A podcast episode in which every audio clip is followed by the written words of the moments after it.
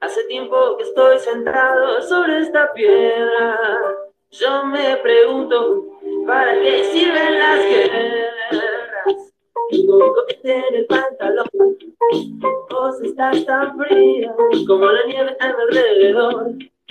Vos estás tan blanca, yo no sé qué hacer.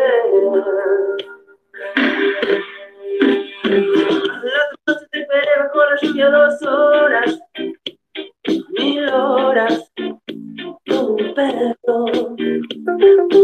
Y cuando llegaste me miraste y me dijiste, loco, estás mojado, ya no te quiero. En el circo, sos una estrella, estrella roja que todo se imagina.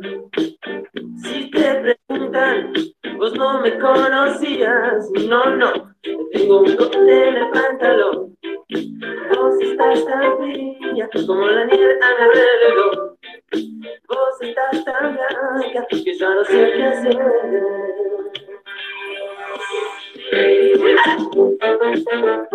Con la lluvia, no, no, no.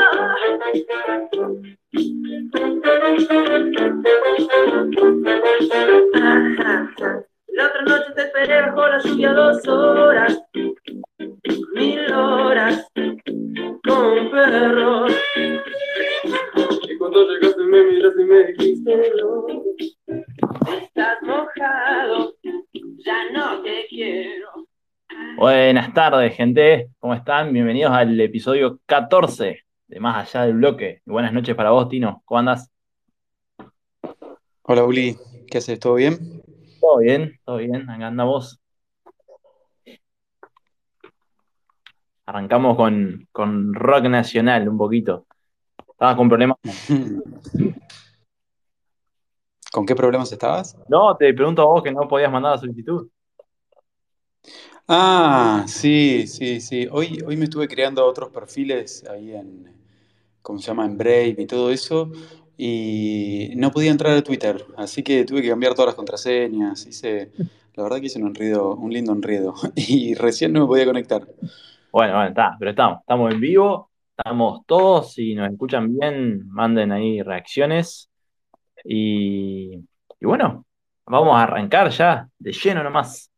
En el primer bloque, este, vamos a hablar de, bueno, creo que fue la, la- la noticia de la semana, que no es más ni, ni más ni menos que el relanzamiento de, de Terra, Terra 2.0. ¿Qué tal, Tino, eh? No me lo esperaba, tampoco me lo esperaba tan rápido, pero bueno, ya está acá. Ya está acá. También, también, yo no, no lo esperaba tan rápido. Pensar que empezó el mes y existía Terra normal. eh, y bueno, después desapareció y ahora ya está en 2.0. Así de, así de rápido va, va cripto. Sí, viste, cuando hablamos de que una semana acá son meses en la- en el mundo real, no exageramos. Exactamente. Y bueno, no sé, ¿qué, qué impresiones tenés respecto al relanzamiento? Eh, nada, com- comentame tus apreciaciones. Después voy yo. Em, bueno, mira, yo lo vi desde un principio como un exit liquidity para la gente que le había pasado mal y que había perdido mucha plata ahí adentro. Con exit liquidity quiero decir un poco de liquidez para recuperar algo de todo lo que se perdió con la caída de la, de la primera Terra, podríamos llamarla. Ah, bueno, no, Terra Classic se llama ahora. Claro. Eh, muy gracioso que hay, hay una especie de influencer, o no, no es un influencer, creo que trabajaba en PL, eh, se llama Remy, que es bastante conocido en el mundo Terra, que hace unos cuantos años dijo, eh, no, hace unos cuantos años no, el año pasado dijo, la diferencia más grande entre Terra y Ethereum es que Terra nunca va a tener un Terra Classic. Bueno, hace poco, hace poco él mismo dijo, solo me puedo reír de mi propia estupidez y retuiteó ese tweet y nada, un- una, una enseñanza más de que hay que tener mucho cuidado con lo que decimos, con lo que pensamos y con lo que deseamos, porque puede venir de la manera en que no queremos que venga. La cuestión es que ahora tenemos a Terra Classic y ahora tenemos a Terra 2.0. Ya te digo, yo lo había visto en un principio como un exit liquidity para la gente que perdió mucha plata y, por lo menos en mi entorno eso fue lo que pasó. A todo el mundo le llegaron estas nuevas monedas, esta, esta luna de, de Terra 2.0 el sábado a la mañana y el sábado a la tarde ya estábamos todos contándonos dónde habíamos vendido, cuánto y qué, y, nadie de mis conocidos por lo menos se había quedado con eh, alguna de ellas. Eh, a ver, ¿qué puedo decir de esta nueva red?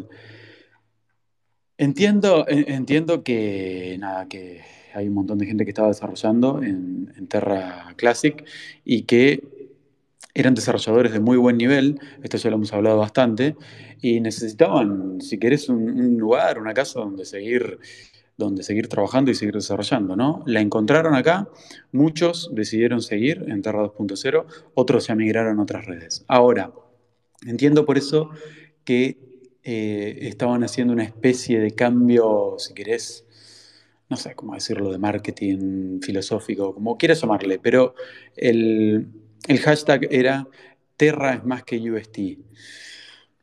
Y ahí es donde yo te puedo decir, sí, obvio, era más que UST, pero sin UST, perdóname, pero no es nada, desde mi punto de vista, porque me parece que lo más atractivo que tenía esta red era que estaba creando una moneda completamente descentralizada, que cualquiera la podía usar, que cualquiera la podía crear y que nadie la podía eh, censurar, y así fue.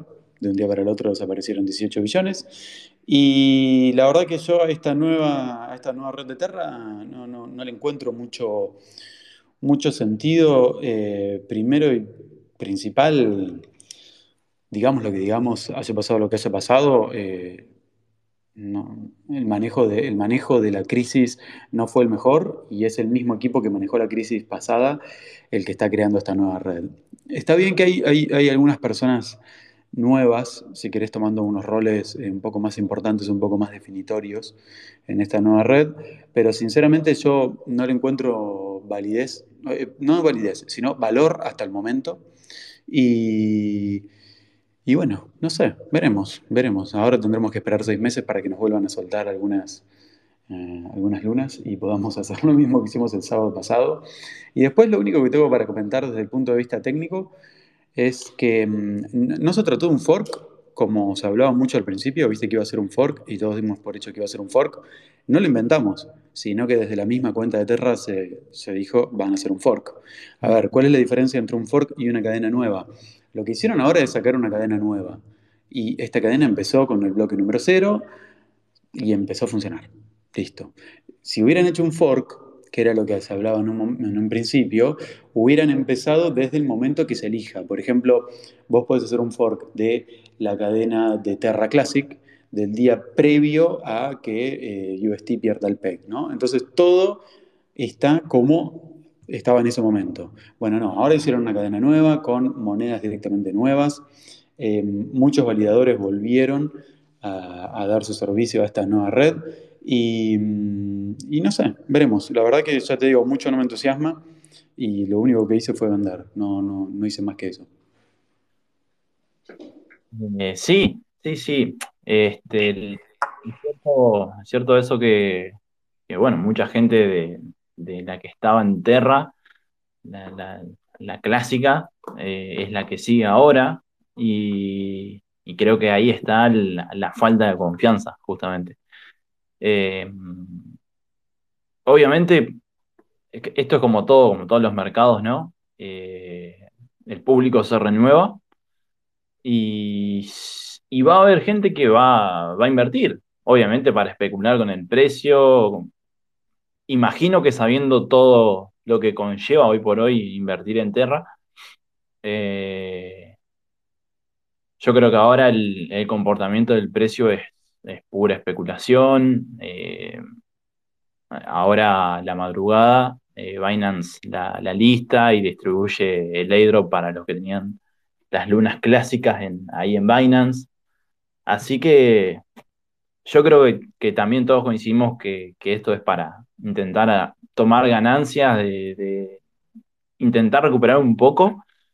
Ya la mayoría habíamos quedado en cero, así que cualquier cualquier dólar extra suma y, y coincido, coincido con, con el, análisis, o sea, no, hoy no tiene valor Terra. Por más que por más que se sigan desarrollando por ahí protocolos que, que, prometían algo interesante, eh, el, trasfondo ya, ya no tiene la, confianza y, bueno. Pero, pero esto es cripto, ¿no? y puede, puede, pasar de todo. O sea, realmente puede pasar de todo.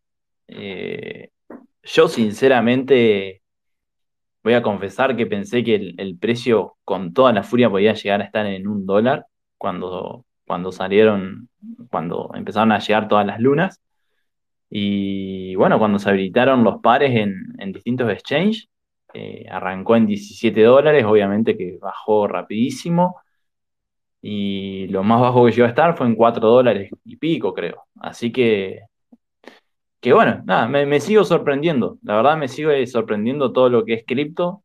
Eh, es, una auténtica locura realmente. Y, y bueno, creo que eso no, nos puede, no, nos puede, no, yo creo que nos dejan muchísimas enseñanzas. Más que nada, hablo por nosotros dos, Tino, que estamos relativamente hace poco en lo que es el ecosistema. Y, y bueno, y ahora pareciera que estamos surfeando un bear market, ¿no? Sí, sí, sí, sin dudas. Yo cuando, mira, el otro día hablábamos, eh, hicimos un space con los de Terra Nuestra para contar un poco sobre todo qué era Terra 2.0 y, y, dar alguna información. Y, y un, un, argentino, o sea, no, nos habló, no lo conocía, viste, generalmente la gente que habla en los space ya más o menos vista la tenés. Y este chico la verdad que no lo conocía y nos contó que él vive en Irlanda, es un argentino, vive en Irlanda, era desarrollador de software y eh, se había relacionado mucho con, obviamente, el mundo eh, lunático en inglés. Entonces eh, nos dijo ese día, literalmente no los conocía, eh, no encontré no sé cómo su space y me metí y bueno, nada, los escuché. Y este chico nos decía lo siguiente, como que estábamos siendo demasiado terminantes con, con todo lo que había pasado con Terra. Él nos decía que tiene muchos años de experiencia en software y que las cosas fallan. Y, bueno, y nos dio un montón de explicaciones de por qué él eh, no, no, no, estaba, no compartía nuestra visión. Eh, y, bueno, nos contó un poco que él pensaba que todavía se puede repuntar, que puede haber buenos trabajos ahora en Terra 2.0 y, y, que la cosa puede llegar a cambiar. Y a ver, eh, me acuerdo eh, con Eliseo, los dos, estuvimos un poco a la par en, la contestación y le dijimos, mirá, no es que nosotros creamos que todas las redes tienen que ser perfectas. A ver, Ethereum salió y salió la DAO, hubo un hack y volvieron atrás y hicieron un fork, esto que explicaba hace un ratito, eh, para, que todo vuelva a funcionar bien. O sea, hicieron un fork al momento previo al hack, corrigieron el hack y siguió Ethereum como, como lo conocemos ahora y ahí en ese momento se creó Ethereum Classic. A ver, eso lo entiendo. Lo que pasa es que acá no es que hubo un error de código, eh, hay, no, sé si alguna vez vamos a saber si pasó algo o si no pasó algo o qué, pero los análisis que se pueden hacer hasta ahora, eh, no hay ningún error de código, es un error sistémico, es un error estructural. Y si querés, no un error, sino un vector por el cual podías llegar a perder todo el valor que tenías. Y si vos dejas un vector abierto, lo van a aprovechar. No importa quién, no importa eh, juzgar al que lo hizo o no juzgarlo, no importa lo van a aprovechar.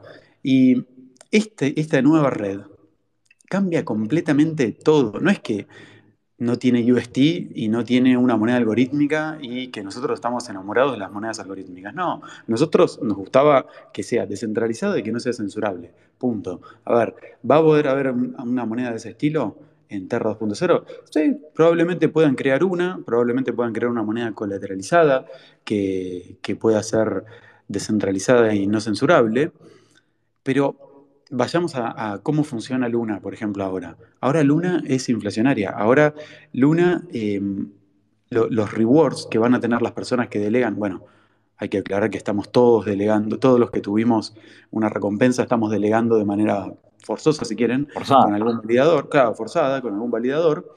Este, y esas ganancias en, Luna, en Terra, en Terra, a lo que era Terra Classic, no venían de inflación. Esas ganancias provenían de los fees que pagaban los usuarios por hacer transacciones. Y eso era también un diferencial, porque tenías una moneda que si bien es muy gracioso que terminó muriendo, o muy irónico o contradictorio que terminó muriendo por inflación, era una moneda que te recompensaba sin recurrir a la inflación.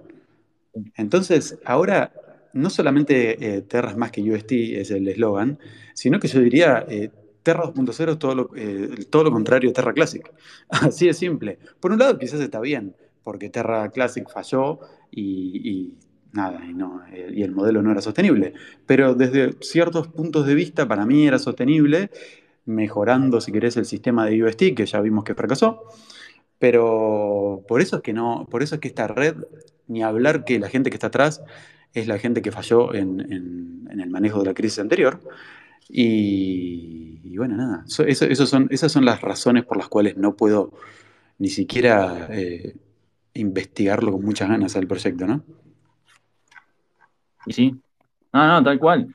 Pero, eh, o sea, después lo que, lo que, para lo que sirva la red o no, lo que sirva el token o no, eh, el, el valor se, se lo va a dar el mercado, es así. Eh, es una locura porque, por ejemplo, si, si ahora estuvieran en circulación todo el, todo el supply, eh, esta luna nueva estaría en el top 10 nuevamente. Es una locura. O sea, realmente después de lo que pasó, o hay mucha gente que no aprende, o porque no creo que se haya renovado tan rápido el mercado, pero, pero bueno, no sé, veremos qué, qué sucede. Esto va a ser un, un día a día, un mes a mes, porque recién los, recién se van a empezar a liberar dentro de seis meses y, y durante dos años, o sea que la liberación no, no, no es que dentro de seis meses tenemos todo disponible, sino que eh, por ahí para, esto lo comento por ahí para el que todavía no entendió bien cómo es la, distribución. Eh, a partir de ahora tienen que pasar seis meses y después, por mes, durante 24 meses, se va a liberar el, el total que, que tienen ahora en stake. Así que tenemos dos años y medios para, para rato. y más allá del bloque va a seguir ahí, por supuesto. Por supuesto, vamos a estar, eh, me imagino, comentando, che, recibiste las últimas lunas, ¿no? Así es. Pero Che, yo te quiero hacer una pregunta, Uli. Lo pensaba, eh, lo pensaba el otro día, estaba en un colectivo, eh, estuve como media hora arriba de un colectivo y, y pensé de todo, y se me ocurría, se me ocurrió hacerte esta pregunta. Imagínate que mañana, no, mañana no, no sé, la semana que viene, imagínate que la semana que viene aparece un video de una cámara de seguridad. Te voy a plantear un, caso que, no creo que pueda llegar a existir alguna vez en la historia, pero quiero ver cuál es tu reacción. A ver, a ver qué opinás y, a ver si, si estamos en la misma línea. Imagínate que mañana eh, o la semana que viene aparece un video de una cámara dentro de la casa de Doc One desde una filmación que te diga que eh, está desde el 8 de mayo, ¿no? Antes de que, de que empiece el DPEG, o antes del 7 de mayo. Y en esa cámara se descubre que a Do Kwon lo secuestraron. Que a Do Kwon lo secuestraron, que obviamente usaron su cuenta de Twitter, que hicieron un ataque tremendo contra Terra. Durante todo ese tiempo él estuvo secuestrado y lo liberan la semana que viene y él de alguna manera guardó una copia, una copia de seguridad de esa cámara, sale esa filmación y te enterás de todo eso. ¿Apostarías a Terra 2.0? No, me, me estaba riendo porque me imaginaba la situación. Eh, y no, yo la verdad que no. O sea, si bien podría, podría usarse de, justificativo a lo que pasó, eh, esto creo que es como la vida misma, ¿no? O sea, una vez que perdiste la confianza en algo o en alguien, cuesta mucho recuperar eso. Eh, Así que yo, respondiéndote cortita en el pie, no, no, no, no, apostaría. Perfecto. No, coincidimos, coincidimos porque Terra 2.0 no tiene nada que ver.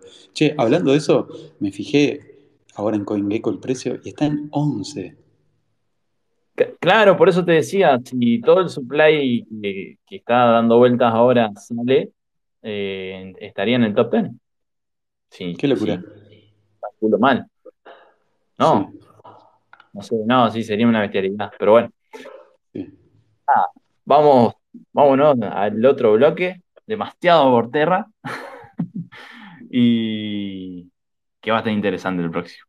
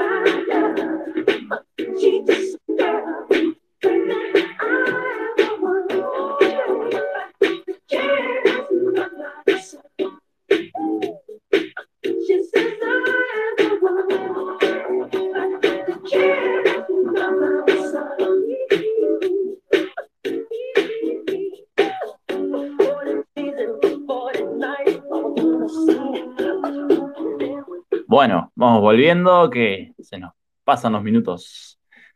Creo que no había pasado de Michael todavía, ¿no? Corregime si estoy en lo cierto. No, no, no, no habías pasado a Michael. Raro, ¿eh? Porque hablamos ba- bastante de Michael, pero no habíamos escuchado. Bueno, este, ahí, ahí chequeamos el, el- el precio y quedaría nada más y nada menos que en tercer lugar por market cap Luna con este precio. Así que, que bueno, cada uno saque su- sus conclusiones. Bueno, y ahora, ¿qué tema tenemos, Tino, querido? Ah, bueno, me parece que ya es momento de aceptar que estamos en algo así como un bear market, ¿no? Y yo creo que sí, sí, sí.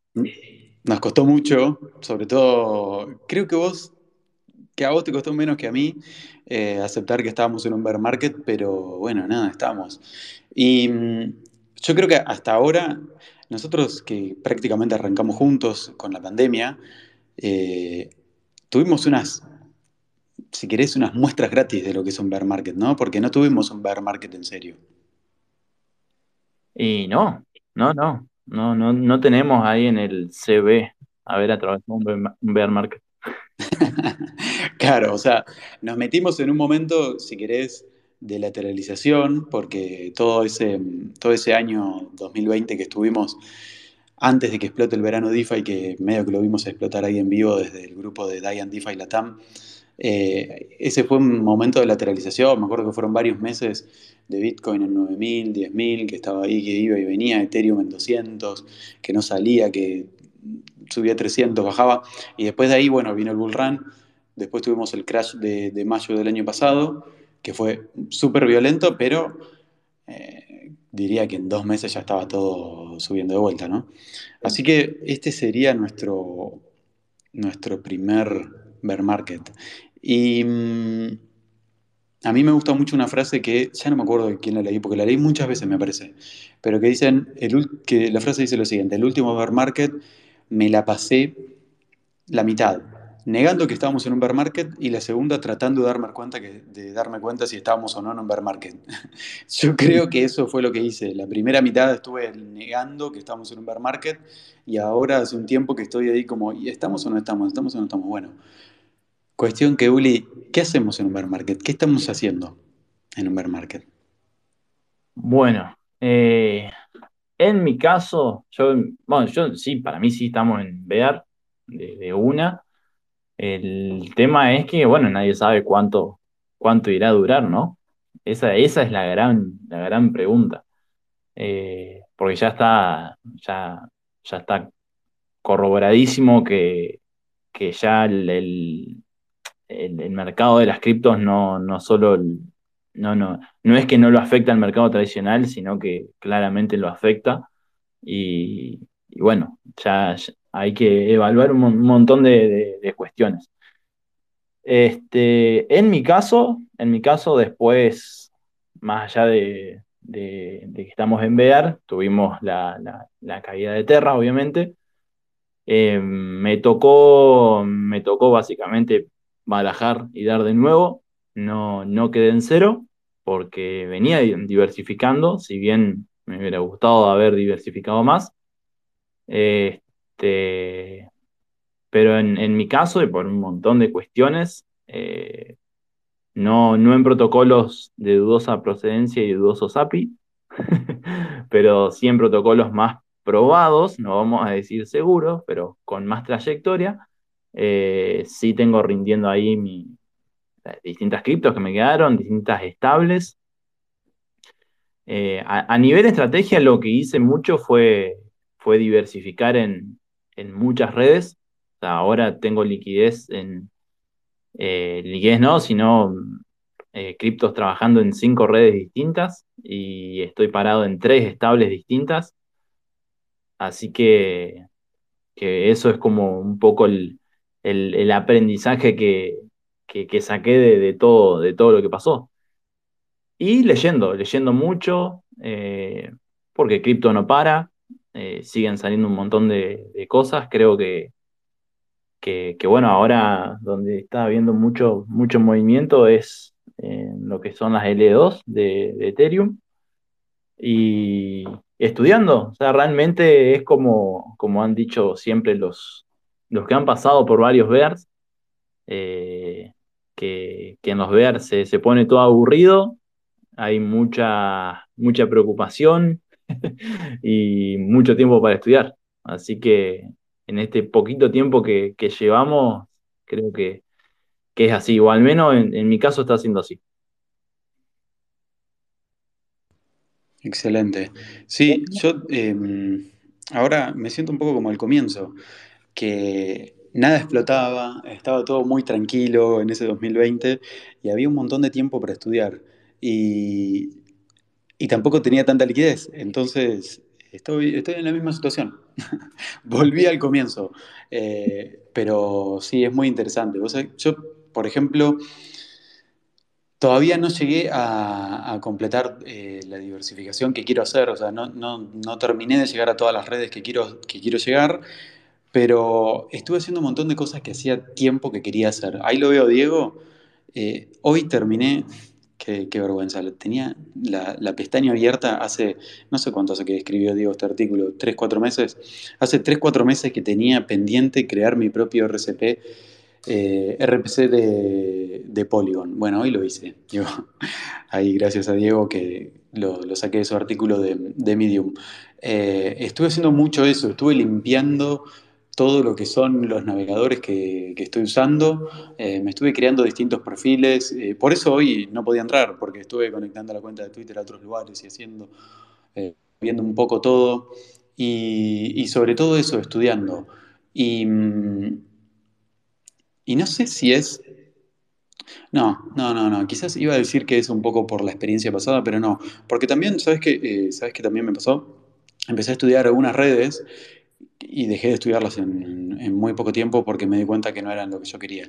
Eso no sé si tiene que ver con el aprendizaje de Terra, porque la verdad que mi filtro por el cual no, por el cual rechacé ciertas redes y dejé de estudiarlas, eh, fue más eh, ideológico, filosófico que, que, otra cosa, viste, que los rendimientos y demás. Eh, no sé, por ejemplo, te cuento, estuve investigando sobre Algorand y la verdad es que así como entré salí. No me gustó, no me gustó cómo está planteada la red, no me gustó cómo está planteado el, tema de, las inversiones, cómo se desarrollan las plataformas. Es todo. Hay algo que sí, mira, esto sí. Eh, cuando veo ahora, que esto me lo han dicho mucho, cuando veo mucho VC detrás, cuando veo mucho inversor. Eh, invirtiendo sobre ciertas plataformas y, hablando de ciertas plataformas y promocionándolas, ya me empieza a generar un poco de rechazo porque eh, lo vimos mucho eso mm, y, me acuerdo que nosotros dos en un momento discutíamos lo siguiente, en Terra, por ejemplo, en lo que es ahora Terra Classic, había muchísimas plataformas que detrás estaba Delphi Digital, ¿no? Y, y era como algo que, si querés por algún lado, te daba cierta seguridad de que la plataforma iba, iba a, funcionar bien, pero por otro lado me acuerdo que nosotros decíamos, che, va a llegar un momento que, no sé, vamos a estar haciendo todo sobre las plataformas de Delphi. Bueno, al final parece que no. Eh, no sé si ellos van a seguir en Terra 2.0 y van a seguir sacando plataformas, pero como que esa, esa, mirada, si bien es imposible para mí que no entre dinero institucional, eh, nada, necesito volver un poco a las bases, ¿viste? Volver un poco a las bases y, y, alejarme de todo eso que, terminó cayendo. Así que sí, más que nada investigando mucho la L2, eh, la cantidad de conexiones que tienen ya con todos los exchanges. Con esto de, vender las nuevas lunas, eh, terminé investigando un montón de exchanges que nunca había usado en mi vida. Y, y, ya tienen casi todas conexiones con Optimism. De hecho, vi más con Optimism que con Arbitrum. Y, Está muy bueno eso. Está muy bueno porque la verdad que es clave. Es clave que la gente empiece a usar las L2 porque una vez que Ethereum termine con todos, sus trabajos que van a... Faltan muchos años todavía para que termine con todos sus trabajos, pero siempre lo hablamos que íbamos a terminar tradeando, usando contratos inteligentes y demás sobre esas, sobre esas cadenas y, es, bueno que la gente se vaya... Em, familiarizando desde ahora, ¿no? Sí, sí, totalmente. Eh, bueno, entre esas redes donde diversifiqué, justamente estoy en, en Optimism y, Arbitrum. De momento me gusta mucho más Optimism, va, va más fluido y, generalmente suelen, suelen estar un poco más, más baratos los, los fees. ¿Qué, en Arbitrum eh, eh, tardan un poco más las transacciones? Yo no, sé si hay veces que pasan bien y hay otras veces que está como, como todo tildado. Yo no sé si es mi compu o qué, pero en Optimus no tuve nunca ese problema. Y en Arbitrum sí.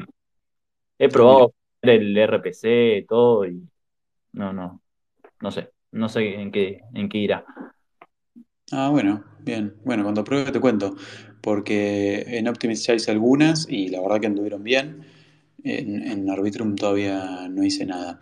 Em, después sí estuve probando la nueva wallet de Argent X, ¿viste? Que viene con. Eh, que ya viene eh, con. ¿Cómo se llama? Starknet integrado. Eh, esta la noté un poco, un, poco trabada, eso sí. Como que las transacciones se me trabaron un poco. No, no sé si lo probaste. No, esa no. El que anda es Noah, ese sí sabe de Starknet. Sí, ah, es verdad. Eh, le dije, pero no le dije que, había sentido que se me trababan bastante las transacciones. Bueno, después lo voy a contar. Genial. Bueno, eh, creo que podemos cerrar el segundo bloque y ya, ya vamos al, último. ¿Qué te parece? Sí.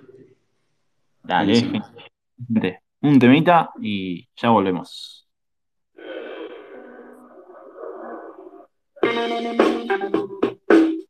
no, no, no.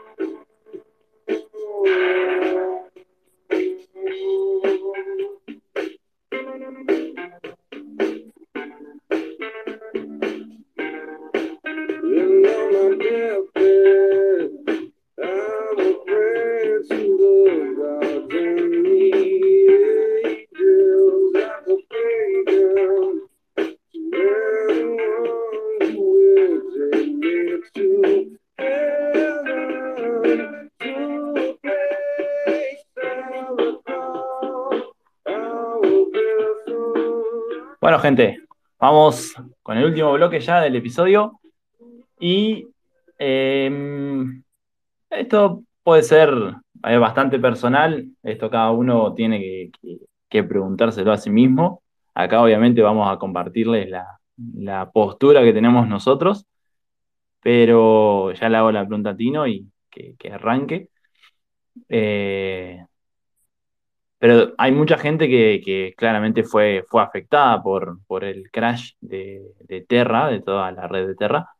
Y la pregunta es, ¿por qué, por qué seguimos, no? ¿Por qué seguimos en cripto? ¿Por qué seguimos en, en, esta industria? Cuando, cuando fue un, golpe importante. Eh, a, nivel mundial hay muchísima gente afectada y, y bueno, la pregunta es esa, amigo. ¿Por qué, por qué seguimos en este ecosistema? A mí me lo preguntó, eh, bueno, te podrás imaginar que tuve que hablar con un montón de gente que no, sabe nada de cripto y que de repente eh, hacía un par de semanas que no hablaba o que estaba un poco desconectado de WhatsApp y no les contestaba y en un momento es, che, eh, ¿cómo andás? ¿Qué es de tu vida? Y bien, pero bueno, pasó esto. Bueno, entonces me tocaba explicar, ¿no? Me tocaba explicar lo que había pasado lo expliqué varias veces, eh, porque mucho, o sea, se lo expliqué al que me, decía, quiero saber cómo desaparecen 60 billones de dólares en 72 horas, por favor explícame, porque no lo entiendo. Entonces, em, lo expliqué para gente que, no está metida en cripto, que ni siquiera en su vida compró un Bitcoin. Entonces, algunos no, pero algunos otros me hicieron la pregunta de, che, ¿y vos vas a seguir ahí adentro? ¿Viste? Como diciendo, eh, mirá lo que me acabas de contar, vas a seguir ahí adentro. Y bueno, yo tenía una explicación, si querés, em, no técnica y una quizás más relacionada con lo técnico. La no técnica es que yo le, decía a esta gente, bueno, mira, ¿viste lo que yo te acabo de explicar? ¿Viste que cuando yo empecé a explicártelo te dije que este ecosistema en el que yo estaba tenía un riesgo sistémico y que ese riesgo sistémico fue el vector por el cual cayó todo este ecosistema, bueno, los otros ecosistemas en los que estoy no tienen ese mismo riesgo sistémico. Punto uno y ya está. O sea, por eso, viste, yo me, me, empeciné desde un principio en comunicar bien a la gente, eh, bueno, esto pasó, con, esto pasó con Terra, hay que explicarlo y explicarlo mil veces si es necesario para que la gente lo termine de entender y también explicar por qué, si bien a cualquier red le puede pasar cualquier cosa, ya sabemos, pero ¿por qué a Bitcoin no le pasaría lo mismo que a Terra? ¿Por qué a Ethereum no le pasaría lo mismo que a Terra? O ni siquiera a Avalanche. Eh, y de ahí en más, empezar a explicar cuáles son las bondades de cada una de estas redes y eh, cuáles son también los puntos flojos, porque obviamente siempre hay puntos flojos. Y si quieres desde el punto de vista más técnico, que eh, no tenía mucho sentido hablar con gente que no está en cripto o no le interesa porque un amigo que, no está me dijo, y, contame más, y le conté entonces esto. ¿Qué, opino yo de la tecnología blockchain y por qué sigo acá y por qué pienso seguir eh, en el mundo blockchain? Yo, este, este mundo, este mundo eh, ya sabemos cómo es. Así como digo, donde hay un vector de, ataque, si querés, o un, un lugar flojo en algún ecosistema se va a atacar, se va a aprovechar, se va a drenar.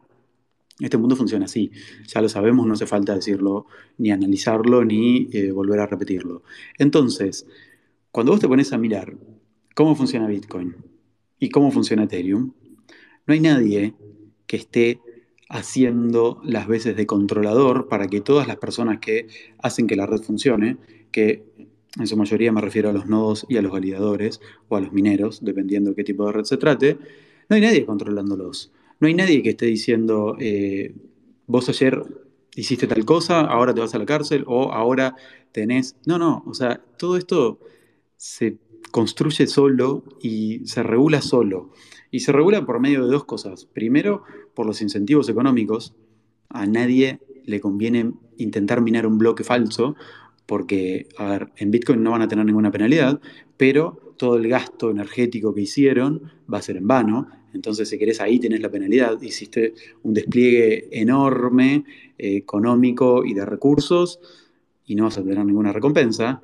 Y cuando Ethereum pase a Proof of Stake o en cualquiera de las redes de Proof of Stake, si validas un bloque que, si sí, justamente si validas un bloque con transacciones que no eran correctas, y bueno, vas a tener un slash, vas a tener una penalidad y te van a sacar una, una, parte del stake que vos tenés como garantía, justamente, de tu depósito de garantía. Entonces, ese es el lado económico por el cual se incentiva a toda esta gente a comportarse de una determinada manera. ¿De qué determinada manera? De que valían transacciones que sean válidas, justamente, y que produzcan bloques con justamente estas transacciones correctas.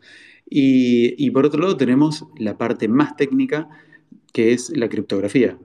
Por medio de la criptografía nosotros podemos saber que todo lo que pasó en la historia de Bitcoin está ahí, y cómo tenemos la manera de saber que es correcto todos los bloques que están en Ethereum y que cada bloque está conectado con, el anterior, gracias a la criptografía.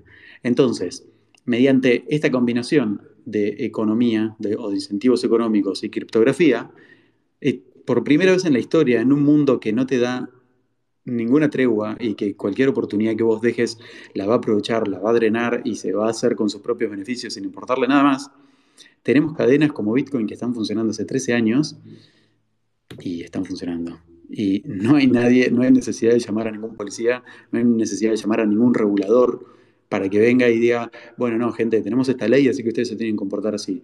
Lo mismo en Ethereum. Y lo mismo va a pasar cuando Ethereum sea Proof of Stake. Y lo mismo pasa en otras cadenas que son Proof of Stake. Me parece que esta alineación de comportamientos hacia un objetivo común que ha logrado la tecnología blockchain es imbatible desde mi punto de vista. Es imbatible porque, ya te digo, no hay ninguna persona atrás eh, controlando que todo sea como tiene que ser. No, Ethereum Foundation lanzó Ethereum y ahí está funcionando, siendo llevada adelante por los nodos y por los mineros. Lo mismo con Bitcoin y lo mismo con tantas otras cadenas. Un poco por todo eso, por toda esa mezcla, y, por todo lo que vine viviendo hasta acá y por la libertad que te da justamente este mundo, es que pienso seguir acá y no tengo ninguna duda que, que cripto y blockchain sobre todo es el camino. Tremendo, tremendo análisis, amigo. Eh, sin duda, sin duda que la, tecnología que, se fue desarrollando en esta década, poquito, poquito años más, poquito años menos, eh, claramente es revolucionaria, ¿no? Y por eso tiene los, retornos que tiene y los riesgos que tiene. Eh, me, pasó lo mismo cuando empecé a leer sobre todo esto y fue, fue esa, esa lucecita de decir acá, acá hay algo grosso y después, bueno, con el, con el tiempo eh, uno se va, se va metiendo más. Y más allá de, los, de los incentivos económicos, de, invertir en una tecnología eh, que, está, que está cobrando cada vez más, más impulso en todo, en todo el mundo, que después se regule o no se regule, que para mí se va a regular. Eh, eh, o sea, la tecnología en sí no se puede regular, pero quizás la, llegada, la llegada en sí a, los protocolos y demás eh, va a ser, va a ser fuertemente regulada, más con, acontecimientos así donde se pierde muchísima guita, es, la, excusa perfecta que, tienen los reguladores para, para decir, che, te, dijimos que esto es peligrosísimo, te, te, regulamos la industria, así, así te cuidamos, ¿no? Es un poco eso el, relato.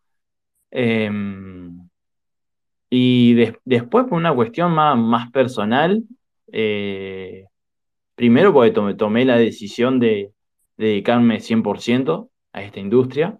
Entonces yo lo veo como, o sea, esto que pasó lo veo, por ejemplo, no sé, decía dedicarme a la industria del sector inmobiliario, ¿no? y hay un crash. Y eso no me va a hacer salir de la industria o del sector. No, al, menos, al menos yo soy, soy así, digamos, no, no, voy tomando decisiones apresuradas ni, ni, ni nada por el estilo. Entonces, primero, antes que nada, por eso, porque dije que me iba a dedicar a esta industria y por eso voy a seguir principalmente. También porque he hecho amigos, o sea, realmente le dedico casi todo el tiempo que tengo a, a cripto y, y, nada, hay, hay una cuestión ya también de, vínculos. Eh, hemos tenido reuniones eh, presenciales, acá nos están escuchando, he podido conocer a Diego en persona, Anita, Fede, bueno, un montón de, de personas. A vos no te conozco, Tino, porque te fuiste un poco lejos, pero bueno. pero volviendo un poco a la, a la tecnología en sí, eh, coincido con, el análisis tremendo que, hiciste recién. Hoy, por hoy no, no hay algo que, se le compare a lo que se está desarrollando y, y bueno, creo que, creo que es por acá.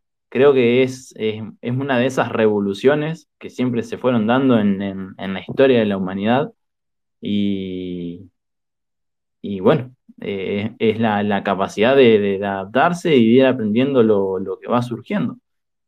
Creo va un poco más por, por ese lado mi, mi, postura. Excelente, excelente. Lo importante es que vamos a seguir acá. Seguro, seguro. Mucha gente se asustó, pensó que más allá del bloque no iba a seguir. Sí, sí, sí, sí. Cuando hicimos el primer programa post eh, post caída de Terra, mucha gente ponía, che, hoy habrá programa. No, no, no, nosotros, mira, lo llevamos al extremo y dijimos que íbamos a seguir si desaparece cripto. Imagínate si no vamos a seguir si desaparece solamente una red. No hay, no hay chance. Por más que haya desaparecido en tres días. sí, sí, sí. Nos recuperamos, tomamos el fin de semana de descanso y listo, el lunes acá estábamos. De 10. Sí, bueno, eh, no sé si tenemos POAP, Tino. Eh, no tenemos pop-up. No tenemos pop-up. Lo pedí, mira, te voy a confirmar la hora. Lo pedí ayer a las 12 y 28, o sea, 0028 de la noche. Ya pasaron casi 24 horas y no me llegaron los links. Así que, eh, como siempre, como siempre que no, tenemos el pop-up en vivo, lo que vamos a hacer es comunicamos la palabra y eh, cuando lo tengamos listo, lo publicamos en, por medio de nuestra cuenta, ¿no? Así la gente lo puede ir a reclamar.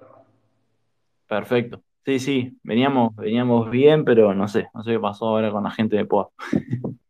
Sí, em, no sé, me pareció raro que me mandaron, me mandaron un mail diciéndome que me daban consejos como para gestionar mis POAPs, el equipo de curación de POAP, no sé pero, no, pero dice como que me van a llegar igual. Y de última, después le escribiremos a, Fiore, pobre, que la, molestamos bastante. Bueno, eh, no sé si quieres agregar algo más o ya cerramos acá. Ya llevamos 50 minutos. No, no, no, no, no, por mí eh, ya podríamos cerrar acá. Para que sepan, gente, se va a reclamar como siempre en la página de defilatam.com barra POAP defilatam.com barra POAP y la palabra clave con la que lo van a poder reclamar es criptoeconomía. Con cripto, o sea, la, I, vamos a ponerla en, I latina, como se dice en cripto en español. Así que criptoeconomía va a ser la, palabra clave cuando publiquemos que ya está listo el POAP. Fantástico. Bueno, gente, eh, damos por concluido el episodio 14 ya. Y recuerden que tenemos hasta el episodio 25 para la primera temporada. Después nos vamos a inventar ahí con, con Tino. Ya vamos a ver qué inventamos para la segunda. y, bueno, les mando un saludo desde acá y nos vemos en el próximo episodio. Dale, buenísimo. Chao gente, gracias por escucharnos.